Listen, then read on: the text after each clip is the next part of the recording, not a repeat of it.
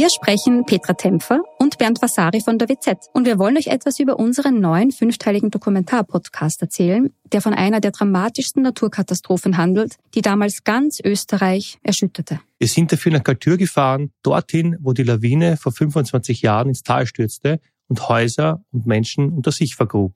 31 Menschen starben, darunter zahlreiche Kinder. Wir haben nach Antworten auf die Frage gesucht, wie es überhaupt zu dem Unglück kommen konnte und wer damals die Verantwortung getragen hat. Gibt es überhaupt einen Schuldigen? Die Kaltürer haben uns auch erzählt, wie sie die Tage nach der Katastrophe erlebt haben. Der damalige Bürgermeister war übrigens Anton Matle, der heute Landeshauptmann von Tirol ist. Ihr könnt unseren Podcast Galtür, der weiße Tod unter wz.at hören und auf allen Plattformen, wo es Podcasts gibt.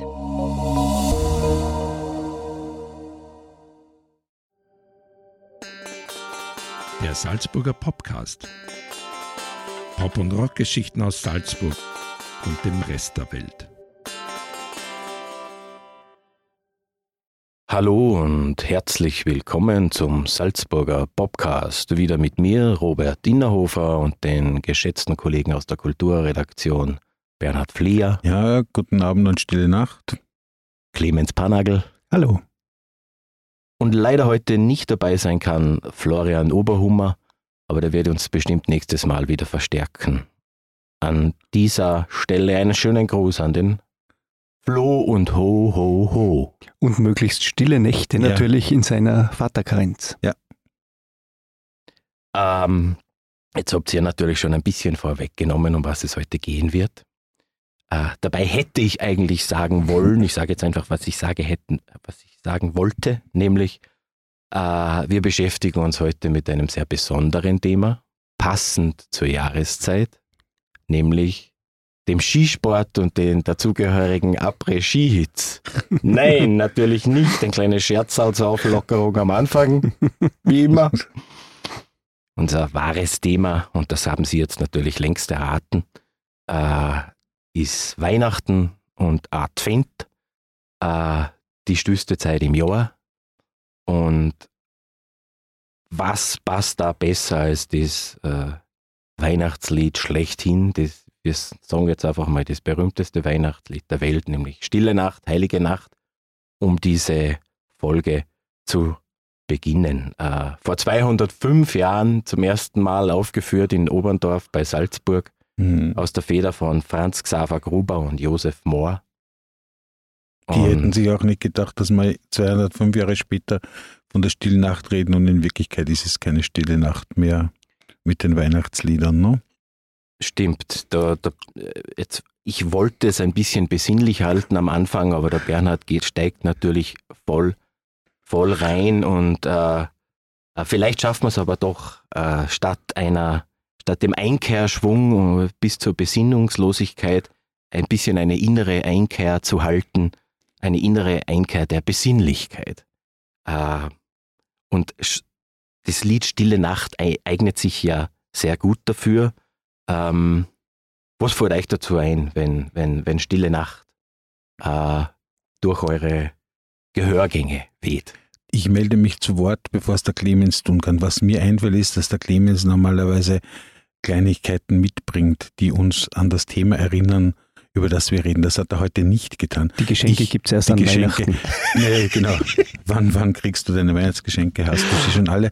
Ich habe aber am Wochenende auf einer Reise eine Postkarte gefunden, die ich leider vergessen habe, ähm, auf der, der die erste Strophe von Stille Nacht nach äh, sozusagen Deutschschularbeitsregeln auseinandergenommen wird. Die Note ist mangelhaft. Mein Lieblingsfehler war, dass es in diesem Liede heißt, alles schläft und die Anmerkung ist, wer schläft, wer ist das, ungenau.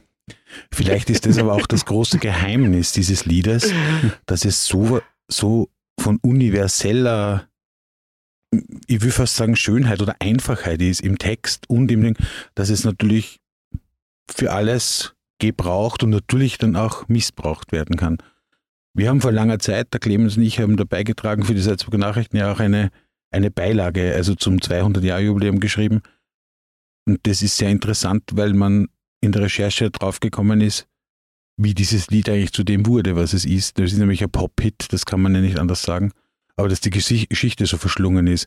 Und vielleicht kann ich, ich sage einfach drei Sätze dazu. Ich habe damals die Geschichte geschrieben, damit es ein bisschen weiß, aufgeführt in Oberndorf. Im Jahr darauf schon in der Fügener äh, Kirche auch aufgeführt, weil ein Orgelbauer namens Mauracher, so zumindest wird erzählt, den Text und die Melodie in Oberndorf aufgeschnappt hat, dass er die Orgel reparieren sollte. Und deshalb ist es dann auch lange Zeit als Tiroler Volkslied, was natürlich für die Salzburger ganz schrecklich ist, für die Stille Nachtgesellschaften dieser Welt, als Tiroler Volkslied wahrgenommen worden, weil von, vom Zillertal aus ist es eigentlich mit fahrenden Händlern nach Deutschland gekommen. Ähm, das könnte man bis ins Detail ausführen. Was mir sehr gut gefällt, ist, dass die Familie Strasser, die ganz wichtig war, dann um die Jahre 1830 herum, vorher waren schon, war schon die Familie Rainer, die es vor Königen gesungen hat, aber die Familie Strasser in Leipzig gesungen hat, damit die Leute stehen bleiben, damit man denen ihre Handschuhe und ihre anderen Waren kauft. Und den Menschen hat es dort so gefallen, dass die Familie Strasser eingeladen wurde, ich glaube, das war dann 1830 oder 31, das Lied auch in der Christmette zu singen. Und da ist plötzlich das Lied wieder dorthin gekommen, wo es eigentlich hergekommen ist, nämlich als eigentlich eigenartiges Lied für eine Kirche, weil es eigentlich kein, Kirch, kein wirkliches Kirchenlied ist. Dann gab es sehr früh Abschriften, wo von einem echten Tiroler Lied die Rede war. Und erst ähm, sehr spät, nämlich als die, der Kaiser Friedrich, glaube ich, der deutsche Kaiser Friedrich, äh, seiner Hofkapelle das Lied spielen lassen wollte, hat er in St. Peter angefragt um eine Abschrift. Und bei diesem, bei diesem, bei dieser Suche nach einer Abschrift fand man dann diese authentische, ähm, wie heißt glaube ich, authentische Verfassung, nein, eine authentische Verfassung, wo der Herr Gruber geschrieben hat, dieses Lied haben wir beide geschrieben. Das war reiner Zu, eigentlich ist es ein reiner Zufall, dass wir die zwei äh, Schöpfer dieses Liedes kennen. Ähm, und danach ging halt der Siegeszug los, der eigentlich unglaublich ist für ein Lied, ja, also weltweit in zig Sprachen übersetzt.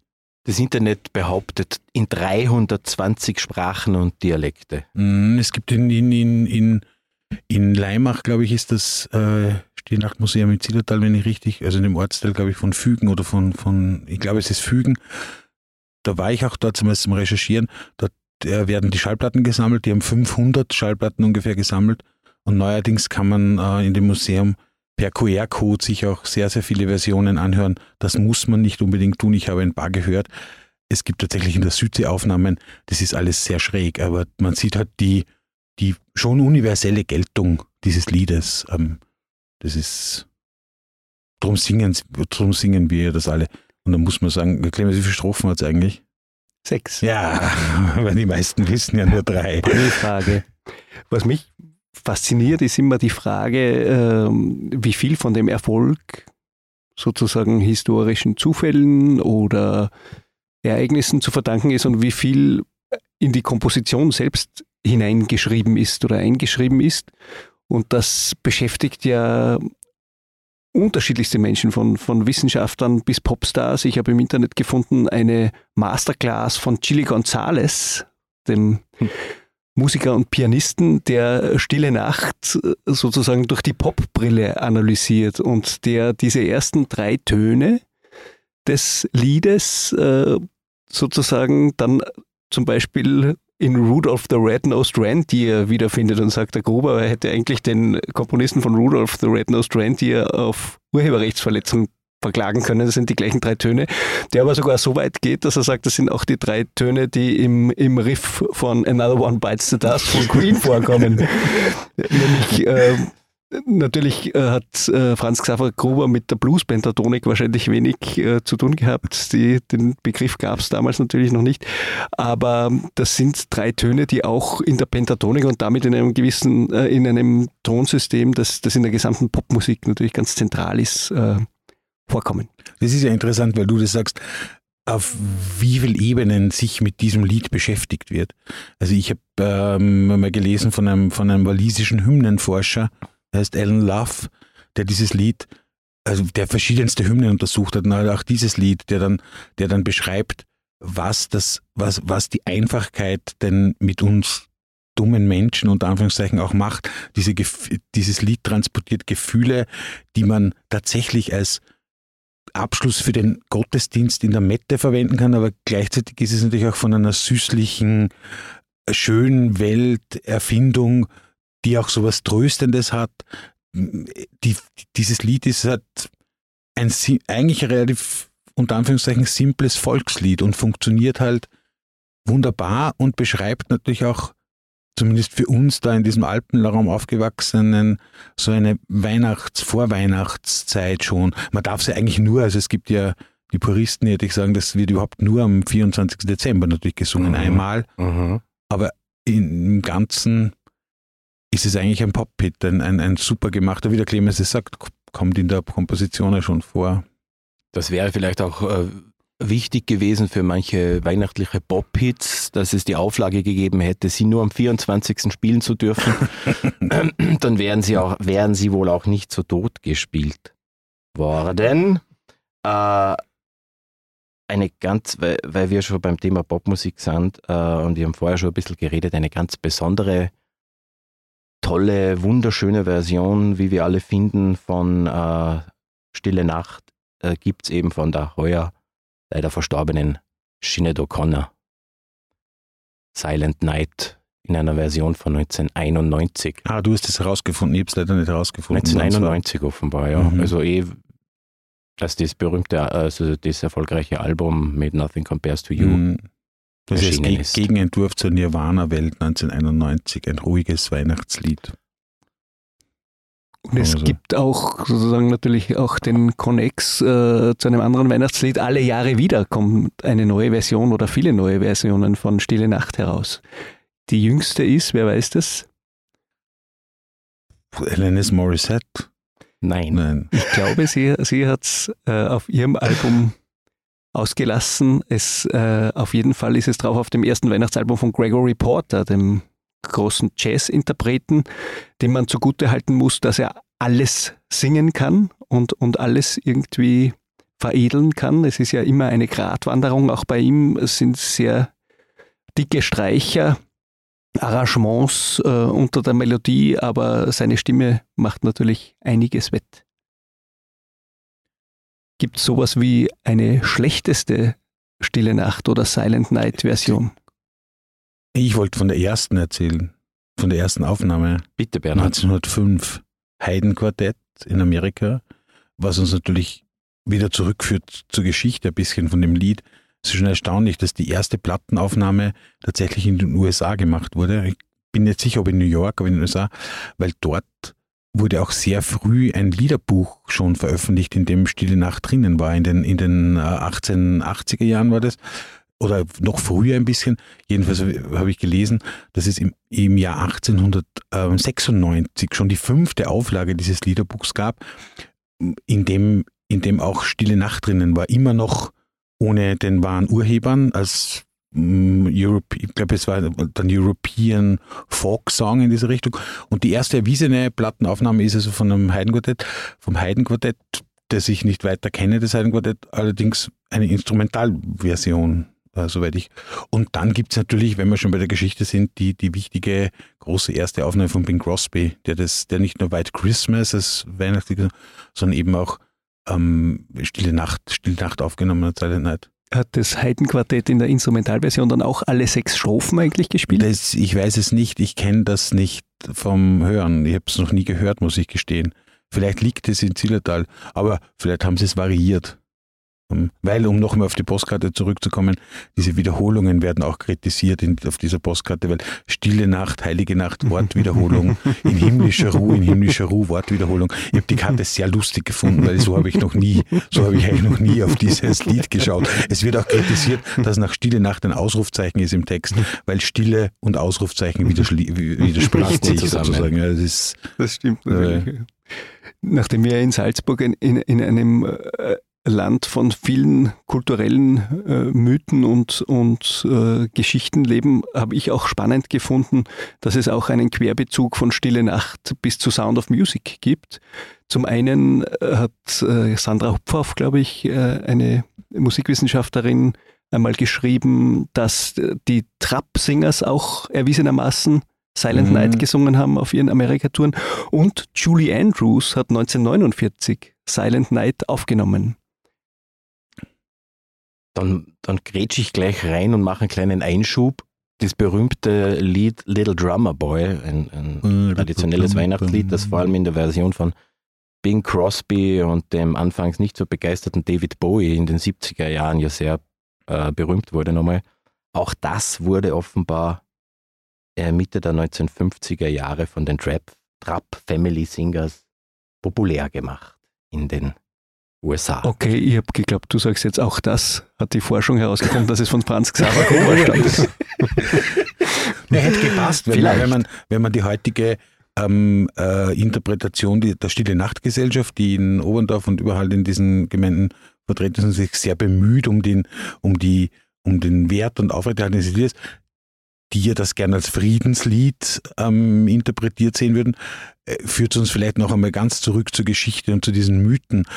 Stille Nacht ist eine, eine, eine Komposition oder ein Lied, das zwar, der Text ist schon früher, glaube ich, geschrieben worden im Mariapfarr, äh, dann in Arnsdorf, wo der, wo der, wo der, so, der Moor Schulmeister war, na, der, Gruber, na, der, der Gruber Schulmeister, entstand die Melodie für den, gibt diese Legenden, dass die Orgel kaputt gewesen wäre. Das ist eine Legende, aber was natürlich stimmt ist, dass das eine fürchterliche Zeit war. Äh, Franzosenkriege, äh, es gab diesen Ausbruch dieses Vulkans, äh, in, in, in, ja. in, in, das, das berühmte Jahr ohne Sommer war das dann. Mhm. Also, dass aus dieser, aus dieser Gemengelage heraus diese Art von Lied entsteht, mag tatsächlich was sein, was dann auch eine Art von Friedensbotschaft mhm. hätte. Also so würde halt auch ganz gut passen, sozusagen beim, beim, beim relativ mhm. aufgeregten Zustand der Welt. Aber das wird ja immer bei Stille Nacht immer wieder betont, dieser, dieser, dieser historische und, und gesellschaftliche Kontext rundherum. Den Leuten ist es einfach schlecht gegangen in dieser Zeit, aus verschiedensten Gründen. Kriege waren vorbei oder sind gerade noch irgendwie in den Nachwehen gewesen. Es gab Jahre ohne Ernte wegen dieses Vulkanausbruchs und in dieser Zeit sitzen da die zwei Hanseln in, in Arnsdorf in der Schule und, und, und schreiben ein Lied, das, das sich natürlich bei allem Kitsch, den das auch haben kann oder bei aller Süßlichkeit, die dem dann über die Jahrhunderte gegeben wurde, selbstverständlich in seiner Rohform als ganz klassisches Lied das sich wünscht, dass tatsächlich eine stille Nacht und eine Ruhe einkehrt und eine Innerlichkeit einkehrt, also sowas wie Frieden. Das passt ja ganz gut zur Geschichte dazu. Und in späteren Folgen ist es halt dann auch, ich sag's wieder mal so, wie es ich sagen würde, ist es halt dann auch Opfer auf dem Altar der, der Verkäuflichkeit und dieser komischen Weihnachtszeit, die sich halt vom Still zum Superbusiness entwickelt hat, wegbewegt, weil es gibt ja kaum jemanden, zum Beispiel in der Popmusik, mhm. der das nicht auf, also der mhm. nicht irgendwo dieses mhm. Lied einmal aufgenommen hat, auf irgendeinem Sampler von Hip-Hop bis zu mhm. ähm, Jazz-Versionen gibt es ja alles. Und apropos Reisen durch Zeit und Raum, eine der vielleicht kuriosesten Versionen ist von William Shatner mit Iggy Pop, mhm. der vor einigen Jahren auf seinem Weihnachtsalbum äh, herausgebracht hat.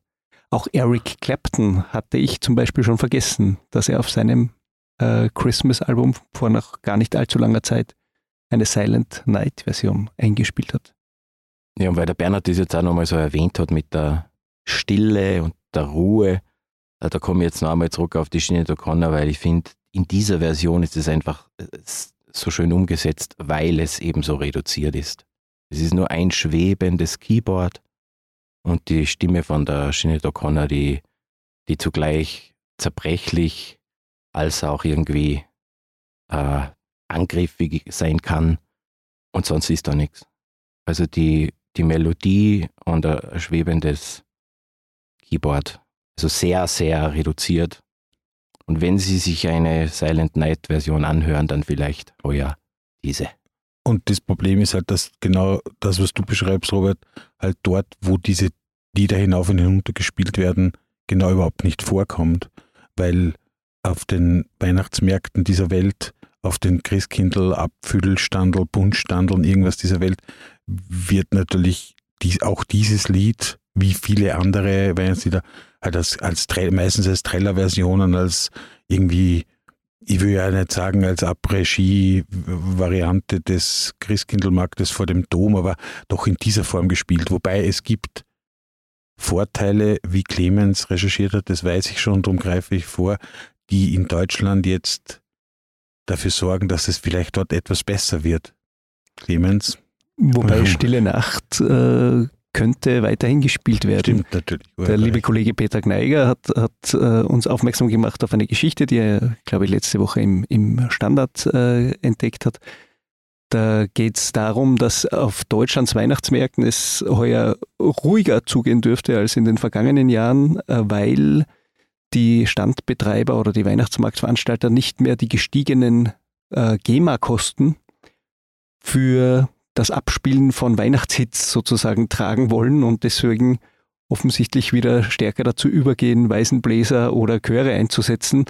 Äh, der Hintergrund ist, dass die, dass die Lizenzgebühren für das Spielen von äh, urheberrechtlich geschützter Musik äh, nach der Größe des Veranstaltungsortes bemessen werden und offensichtlich ist äh, die GEMA vor einigen Jahren dazu übergegangen, nicht mehr nur einen Bühnenraum als solches anzusehen, sondern eine ganze Veranstaltungsfläche, was auf Christkindlmärkten wie in Leipzig dann schon eine ganz schön große Fläche ist und deswegen sind die Gebühren so stark gestiegen und deswegen äh, gibt es offensichtlich dort kein Last Christmas heuer. Vielleicht äh, ja sogar positiv zu bewerten, diese Entwicklung. Führt uns, du hast es erwähnt schon, ähm, führt uns natürlich im Grunde jetzt von Stille Nacht, dass wir ja, wo wir uns ja einigen können, dass es ein schönes Lied ist, ähm, natürlich zu Abgründen, die Hm. diese Vorweihnachtszeit, was Lieder betrifft und was denn, was die Idee, Hm. nämlich Geschäft zu machen, Ja. weil es ist einfach ein gutes Geschäft ist. Und ich werfe einfach jetzt mal Last Christmas ins Rennen. Ähm, ich habe mich mit Last Christmas von Wham einmal versöhnt, weil es eine wunderbare Schweizerdeutsch-Version gibt, die so literally Videos heißt das, ne? wo sozusagen der Text nicht, nicht der Originaltext läuft, sondern wo jemand dazu singt, was man gerade sieht. Und wer das Video von Last Christmas vor Augen hat, wo die mit in Saas Fee ist, das mit der Seilbahn hinauffahren und dann wieder, kann sich vorstellen, wie lustig das ist. Ähm, ich finde ja schon, das frage ich euch jetzt, dass Last Christmas natürlich schon eins von denen ist, die man eigentlich nicht mehr hören möchte. Und trotzdem äh, in unserem Alter, weil wir alle in diesen 80ern irgendwie aufgewachsen sind, natürlich immer so Erinnerungen weckt. Ich möchte da ein bisschen widersprechen und im Gegenteil ein bisschen hier jetzt an dieser Stelle das Licht im Raum dimmen und ein bisschen um feierliche Stimmung auch bitten. Weil wenn wir uns äh, die Geschichte von Last Christmas ein bisschen anschauen, es ist im Dezember 1984 äh, veröffentlicht worden. Das heißt, wir hätten nächstes Jahr ein großes Jubiläum zu feiern. Wenn aber George Michael singt, dass der Anlass des Lieds eigentlich Last Christmas war, dann wäre das ja Christmas 2023. Das heißt, ja. wir sind jetzt und hier in einem Augenblick hier versammelt, Mhm. wo es auch gilt, dieses Lied zu würdigen. Vielleicht sollten wir, weil wir annehmen, dass wir nicht nur Hörer, sondern auch Leser haben und Leserinnen und alle anderen außen dazu noch, überlegen, ob wir das nicht auch im, in unserer Printausgabe dann irgendwann würdigen, weil nächstes Jahr erschlagen sich ja diese Ereignisse ohnehin, weil damit kommen wir zum zweiten Weihnachtslied aus diesem Jahr. Der 3. Dezember 1984 ist ja für das Weihnachtslied im Pop wahrscheinlich sowas wie ein, ein Jubiläumstag. Wie Weihnachten und Ostern Wie zusammen. Weihnachten und könnte Ostern zusammen, könnte man sagen, ja. Weil ähm, übrigens, ne, Last Christmas hat ja eigentlich einmal Last Easter geheißen im, im, im Ding. Und dann, aber der 3. Dezember 1984 ist deshalb spektakulär. An diesem Tag erschienen zwei Singles in Großbritannien. Die eine war Last Christmas von Wham und die andere war ähm, Band Aid, Do They Know It's Christmas Time, die bis heute zweitmeistverkaufte Single in den UK-Charts. Und da hat man, finde ich, diese beiden Gegensätze so toll. Zum einen ein Popsong, der eigentlich nichts bedeutet, würde ich jetzt mal sagen. Und zum anderen die Variante, Weihnachten immer auch dazu zu nützen, Gutes zu tun, auf Probleme hinzuweisen. Band Aid oder das große Projekt von Mhm. Bob Geldof und Mitch Ure geschrieben, der Song äh, für Hungernde in, in Äthiopien, das ein Jahr später dann zu, zu Live Aid, zu diesen Konzerten geführt hat. Und ähm, hat dort sind wir halt alle versammelt, die 1904, unter anderem auch George Michael und, und Andrew Ridgely von, von Wham, die haben mitgesungen bei der Single. Ähm, zwei, also zwei der, der Oldtime Pop Christmas Songs sind am gleichen Mhm. Tag erschienen.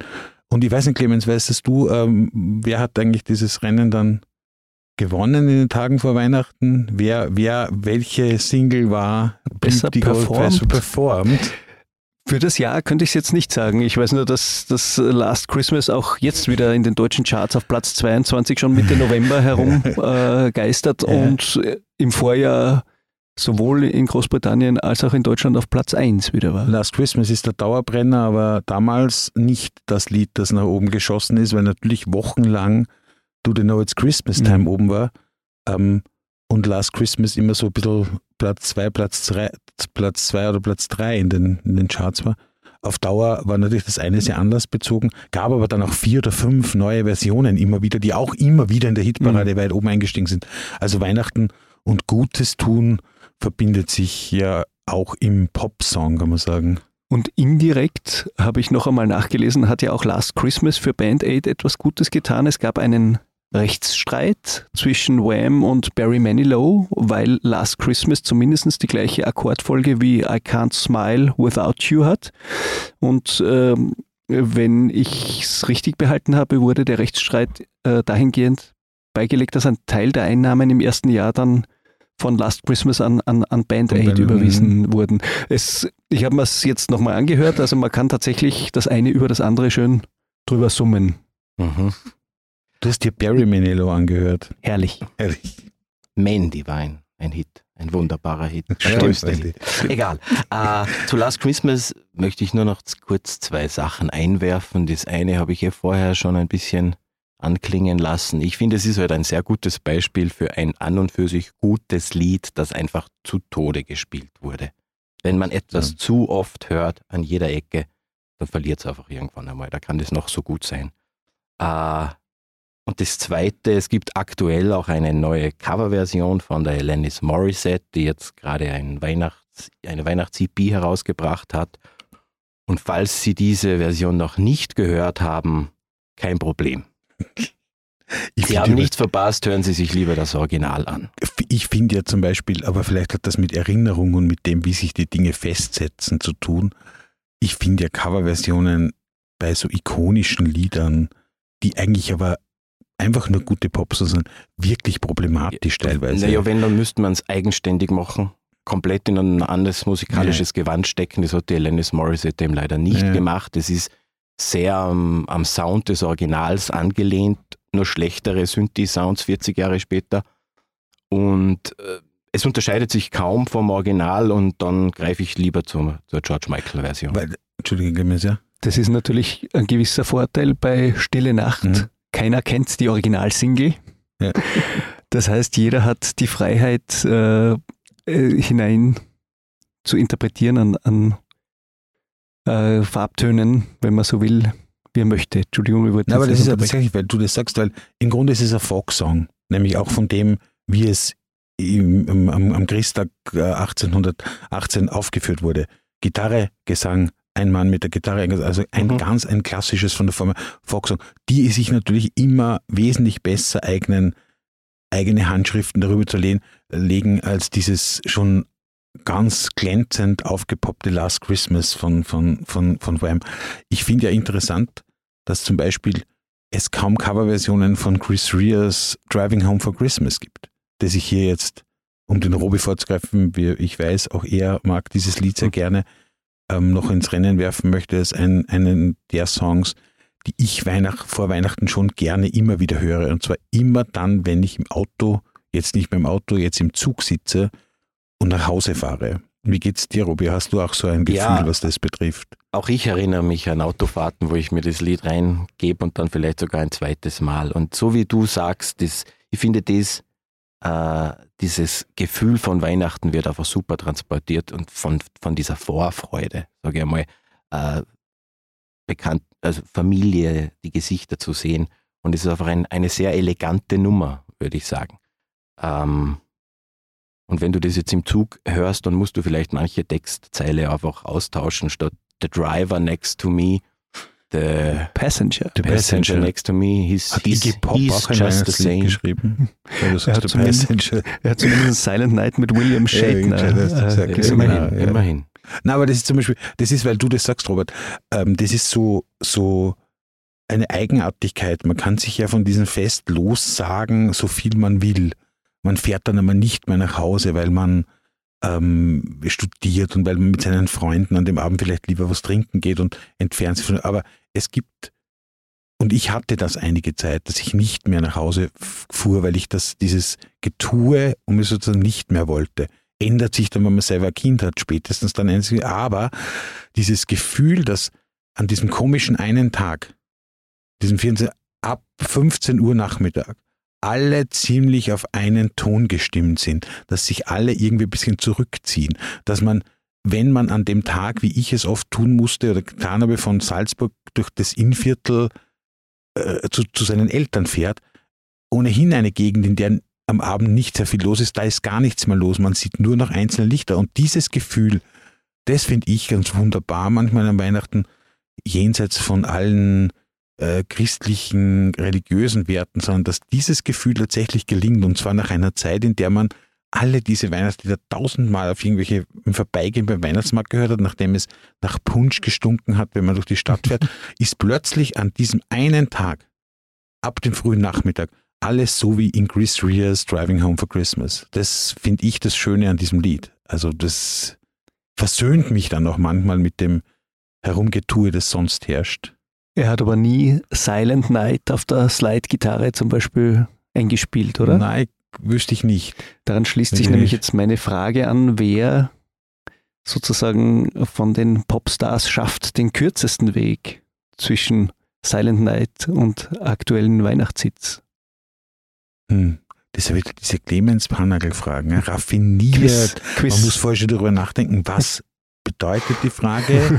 Und ich die Frage nicht verstanden. Wir haben ja die Frage, der Kürze, sag es bitte. Mariah also, Carey. Mariah Carey hat also, Silent Night aufgenommen und hat natürlich mit All I Want for Christmas is You auch einen der Evergreens des Genres sozusagen aufgenommen. Wir könnten ja. auch noch die Filme streifen, wenn wir schon bei All I Want for Christmas is You. Das war tatsächlich Liebe, oder? Wo der vorkommt. Mhm. Ja.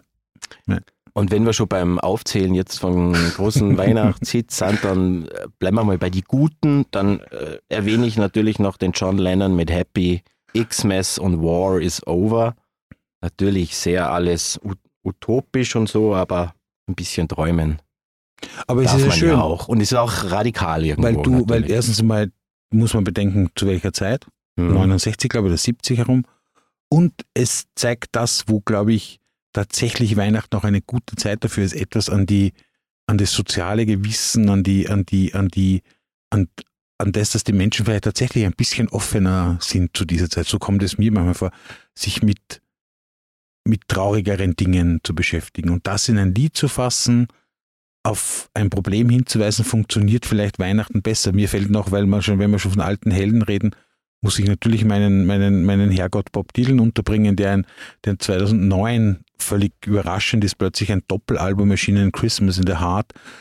Alle Einnahmen dafür wurden dem Welthunger, der Welthungerhilfe zur Verfügung gestellt. Hat er sich leicht leisten können, kann man auch sagen. Aber es zeigt, dass Weihnachten auch immer wieder so funktioniert, dass mhm. die Popmusik und das Gute tun ganz gut zusammengehen. Und manchmal kommen sogar gute Lieder dabei heraus. Interessanterweise, weil du vorher 1983er erwähnt hast, das ist entscheidend für einige Songs.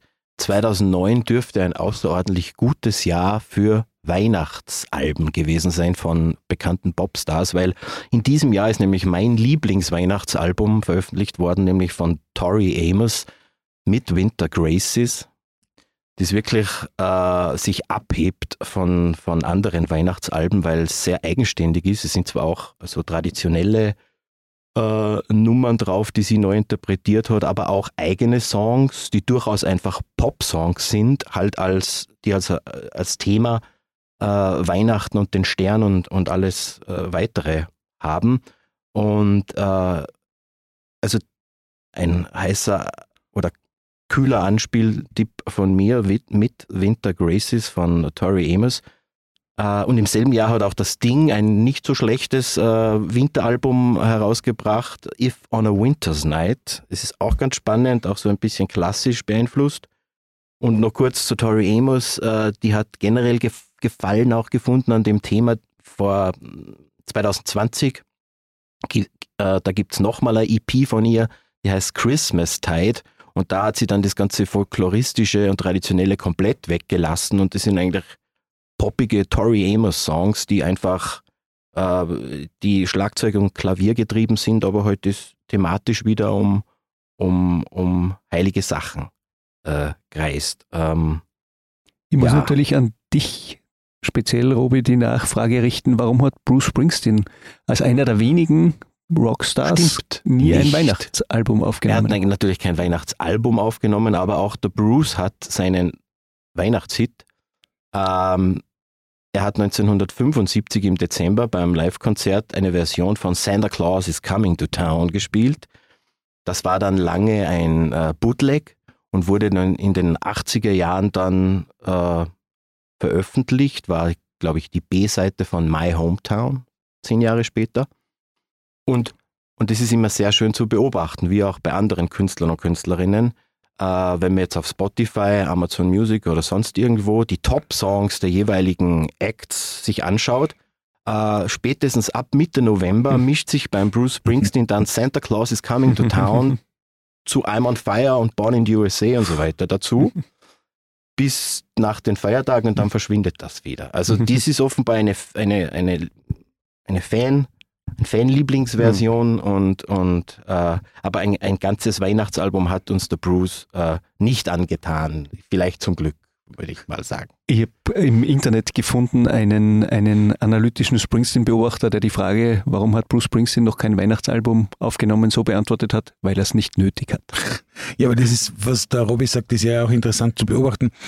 Im, und das Internet äh, bietet diese Chance, dass man tatsächlich sieht, dass um die Weihnachtszeit plötzlich Dinge, auch bei Mariah Carey ist das der Fall. Das ist All I Want for Christmas is You ist wahrscheinlich einer der größten Weihnachtshits, weil er so allumfassend, er ist kein reiner Gute Rocksong, Laune vor allem. gute Laune Song auch ist und die schnellen dann tatsächlich in den, in den Playlists dieser Künstler nach oben, was mich nochmal ganz brutal zu Stille Nacht führt, weil ich habe heute vorher noch geschaut und einfach nur mal Silent Night eingegeben. Ähm, da gibt es eine Version einer, ich glaube es ist eine schottische Schule, die das gesungen hat, die hat mittlerweile 13 Millionen Klicks. Ich kann mir nicht vorstellen, dass das die Anverwandten dieser Schule sind. Und es gibt, wenn man Stille Nacht eingibt, nur bei YouTube findet man tatsächlich Videos mit 45 Millionen, 48 Millionen. Und die spülst natürlich Weihnachten immer wieder mehr nach oben, weil da suchen es die Leute, halt. vielleicht weil sie auch keiner mehr selber singen mag, sondern sich's gleich von YouTube anhören mag. Aber Und äh, weil oft würde man sich ja echt die Frage stellen, ja, warum gibt es eigentlich von allen ein Weihnachtsalbum? Warum interessiert das äh, so viele Musikerinnen und Musiker? Es gibt offenbar einfach die Nachfrage auch ich danach. glaube, es ist ganz simpel. Ungestillt und immer wieder. Es ist sehr simpel. Ich glaube, das, wir haben vorher, glaube ich, auch schon gesprochen oder weiß nicht mehr, aber das, das meistverkaufte Weihnachtsalbum, also Album, ist nach wie vor Elvis Presley at Christmas oder Sings Christmas Songs aus dem Jahr 1957. Klar, dort wurden noch Platten gekauft und in Zeiten des Streaming, aber ich glaube, es ist ganz simpel eine unglaublich gute Geschäftsidee. Die Beatles haben, glaube ich, von 63 bis 65 jedes Jahr eine Nummer 1 Hit gehabt mit Weihnachtsdinger. Ähm, es war eine Zeit, in der, also auch in der Zeit der Goldgräberstimmung des Pop bis in die 70er Jahre, war das Usus für viele. Und Weihnachten hat man halt einfach in seinem Stil was aufgenommen, weil's, weil das Geschäft gut gegangen ist. Ich glaube, es ist weniger um die künstlerische Neudefinition von Stille Nacht gegangen.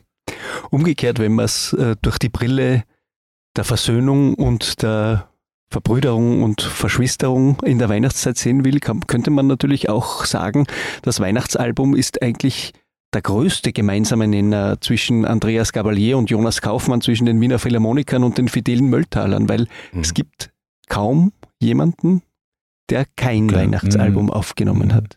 Ja, selbst und wir haben vorher gesagt, es darf jeder seinen Lieblingsweihnachtssong sagen. Selbst ähm, irische Punk, Rock, Drogenhelden haben eines aufgenommen. Ähm, mein Lieblingsweihnachtslied nämlich ist äh, Fairy Tale in New York City, ähm, geschrieben von Sean McGowan, 1987 herausgekommen von den Pokes. Ich kriege jetzt lustigerweise wirklich Gänsehaut, der Clemens muss es bestätigen, wenn ich nur über dieses Lied rede. Es ist eins der schönsten, weil, weil es viel von dem erfüllt, was der Clemens sagt, es ist wahnsinnig versöhnlich. Und gesungen wird es von einer, von einer Truppe, die eigentlich durch sowas wie Punk-Folk berühmt wäre. Wenn Sie sich tatsächlich nur eines anhören wollen, und vielleicht kennen Sie es ja nicht, dann hören Sie sich A Fairy Tale in New York City von den Pokes an. Und im Gegensatz zu anderen äh, Liedern äh, von anderen Artists ist das, glaube ich, immer ganz oben, wenn man Shane McGowan eingibt oder die Pokes. Also das ist einfach ein, ein Weihnachtslied, ja. was das ganze Jahr über gehört werden kann. Da kann ich nochmal eine Statistik auch reinwerfen. Es ist äh, bei der BBC und bei den Radiosender BBC seit den frühen 90er Jahren das meist gewünscht von Hörern, das meist gewünschte Lied, wenn es darum geht, in der Vorweihnachtszeit so Hörerhitparaden zu machen. Das liegt lange vor Wham, weit vor Bing Crosby. Also so gesehen ein, ein wirklich ein, ein, ein wunderschönes Lied. Ich finde, das führt uns noch einmal zurück zu der Frage, ob ihr schon alle Geschenke für Weihnachten habt. Das Nein, die ja habe ich nicht, die kriege ich erst am Heiligen Abend. es ist ja äh, auch heuer wieder Weihnachtssaison. Es gibt auch heuer wieder frischen Nachschub an Weihnachtsalben.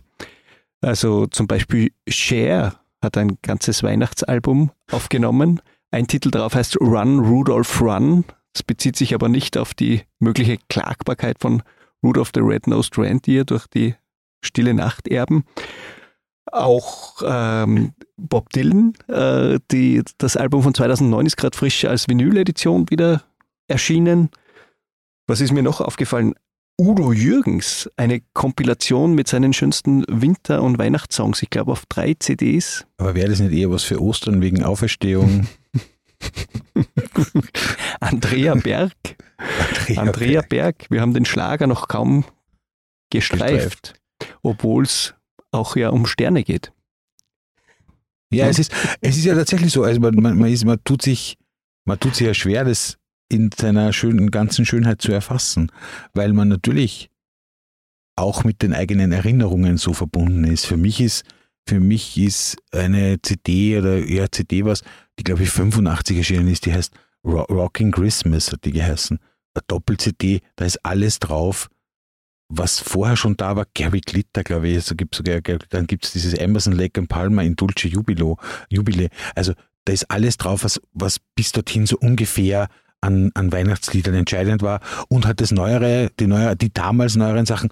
Und das ist eigentlich mein State of the Art. Ich habe dann da irgendwie aufgehört, mir das, wenn, wenn, wenn Weihnachten gefragt wird, kannst, können, kannst du Musik machen? Und es wird Weihnachtsmusik, würde Weihnachtsmusik gewünscht, ich würde einfach diese CD reinlegen, läuft durch, dann leise. Und ich gestehe im Gegensatz zum Clemens, der immer aktuellst dabei ist und der Weihnachten auch Geschenke machen will, die aus der Zeit kommen, bin ich ein altvaterischer Mensch und schenke dann auch was Altes her. Ich habe keine Ahnung eigentlich so genau, was momentan an Weihnachts-CDs auf dem Markt ist. Es gibt eine Kuschelrock Christmas Edition, ganz, ganz neu.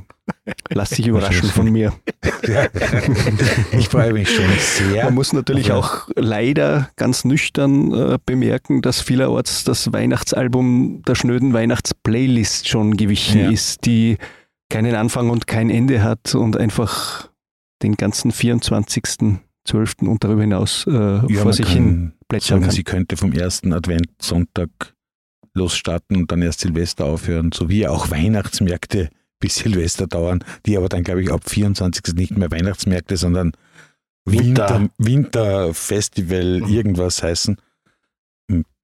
Aber ich wollte noch einmal, weil ich vorher schon von der Geschichte, von der Geschichte des Liedes gesprochen habe, das ist schon was, was mich sehr fasziniert, dass ein Lied, das eigentlich bei Stille Nacht in dem Fall, und das ist ja so die Urmutter finde ich, vieler der Weihnachtslieder, auch von denen wir jetzt gesprochen haben, äh, hätte es diese Popularität mancher großer traditioneller Weihnachtslieder nicht gegeben, hätte vielleicht die Popwelt gar nicht so darauf angesprochen. Und diese Kombination aus schönem, einfachen Lied und diesem Fest des Lichtes, des Schenkens, des irgendwas, eignet sich natürlich sehr gut. Und ich finde der Weg von Stille Nacht, den finde ich schon sehr erstaunlich, dass es von einer Mini-Kirche irgendwo an der Salzach mhm. über, über, über Anzeigen im Leipziger Tagblatt, wo gefordert wurde, dass die Strasser Sisters bitte das Lied in einem Leser, Leserbrief 1832, bitte doch, wenn Sie auftreten, auch dieses Lied spielen möchten, über den Umweg New York, erste Aufnahmen, mittlerweile zu einem, ich glaube, es ist sogar immaterielles UNESCO-Weltkulturerbe ja, mhm. geworden ist. Das finde ich schon sehr schön. Was, und, und wenn wir schon aus Salzburg senden, es ist mir lieber als viele andere Sachen, die, mhm. mit denen sich diese Stadt nach draußen hin anbietet und, und, und anpreist. Es ist ja auch äh, viel darüber geforscht worden, ob auch Stille Nacht vielleicht populäre äh, Vorgänger oder populäre Stücke hat, aus denen vielleicht abgeschrieben wurde. Äh, da wurden Bach und Mozart und, und alle möglichen genannt. Der Salzburger Musikwissenschaftler Thomas Hochadner hat aber analysiert, dass es eher so ein, so ein beliebter Topos der Zeit war. Also es ist dieser wiegende Siciliano-Rhythmus, wie das in der Musikwissenschaft heißt, ein, ein Sechs-Achtel-Takt, der einfach das Ganze so vertraut macht und dazu diese Zweistimmigkeit, die das Ganze so, wie du gesagt hast, vorher in der Volksmusik verankert, die einfach äh, einen so großen gemeinsamen Boden sozusagen äh, bereitet hat, vielleicht, äh, in dem sich viele Hörende wiederfinden mhm. können. Wunderbar. Äh, ich hätte jetzt noch eine Kleinigkeit zum Abschluss vorbereitet, ähm, das da auch anknüpft an das, was ihr gerade gesagt habt. Und ich habe ja das Glück, ab und zu äh, in einem Mundart-Trio äh, namens Le Roxa etwas trällern zu dürfen, gemeinsam mit der Lena Scheibner und dem Xandi Reicher. Und vom Xander gibt es da ein Lied, was sehr gut passt da jetzt dazu. Und das würde ich gerne kurz, den Text dieses Liedes würde ich gerne kurz vortragen. Gesungen ist es natürlich noch besser, aber ich glaube, es funktioniert auch so, dauert auch nicht lang. Das passt ja deshalb auch sehr gut, weil der Xander hat einige Jahre lang äh, beim Stille Nacht Historienspiel in Oberndorf und Laufen äh, den Franz Xaver Gruber gespielt. Und passend zur stillen Nacht heißt das Lied Die stüste Zeit. Der Wind ward bladeln vor die Baum, obwohl mehr für oben sind. Mein Tageslicht ist früher gar, weil ja die Winterzeitumstellung war. Seit Wochen stehen beim Billershow die Schokolade Nicolo. Und du merke dann, es ist soweit, endlich kommt's wieder, die stade Zeit. Mit mein Schatz geh ich dann Hand in Hand auf den Domplatz zu einem Glühweinstand, weil's so besinnlich is und mir so gern die Weißenbläser bloßen Herren. Da stehen wir dann und sind nicht froh. Zehntausend andere Leute sind auch noch da. A Murzer Drängerei, a Murzer Lärm, ich guck an Weißenbläser bloßen Herren. Wir kämpfen uns Besinnlichkeit. Wir schirmen uns durch den Wutzel Leid. Mein Schatz flüstert mir ins Ohr. Das ist die stüste Zeit im Jahr. Bitte? Das ist die stüste Zeit im Jahr. Was hast du gesagt? Das ist die stüste Zeit im Jahr. Ha? Das ist die stüste Zeit im Jahr.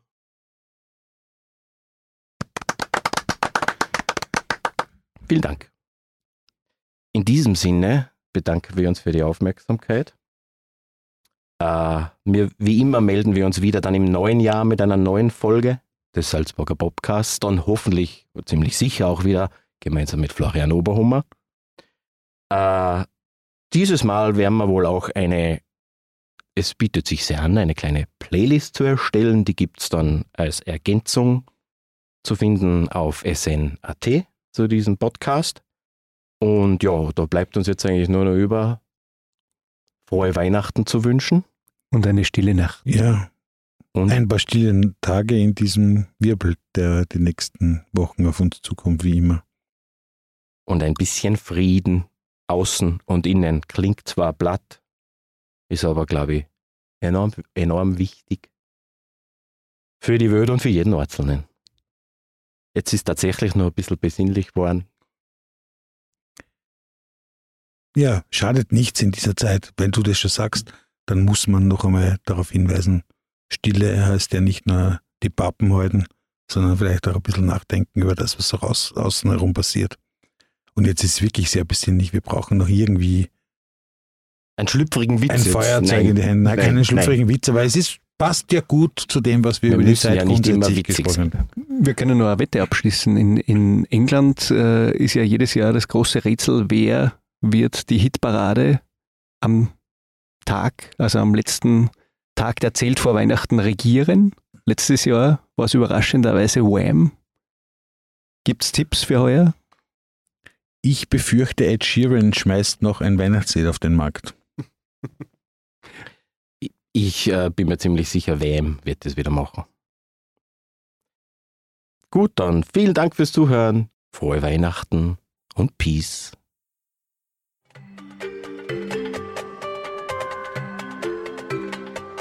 Das war ein Podcast der Salzburger Nachrichten.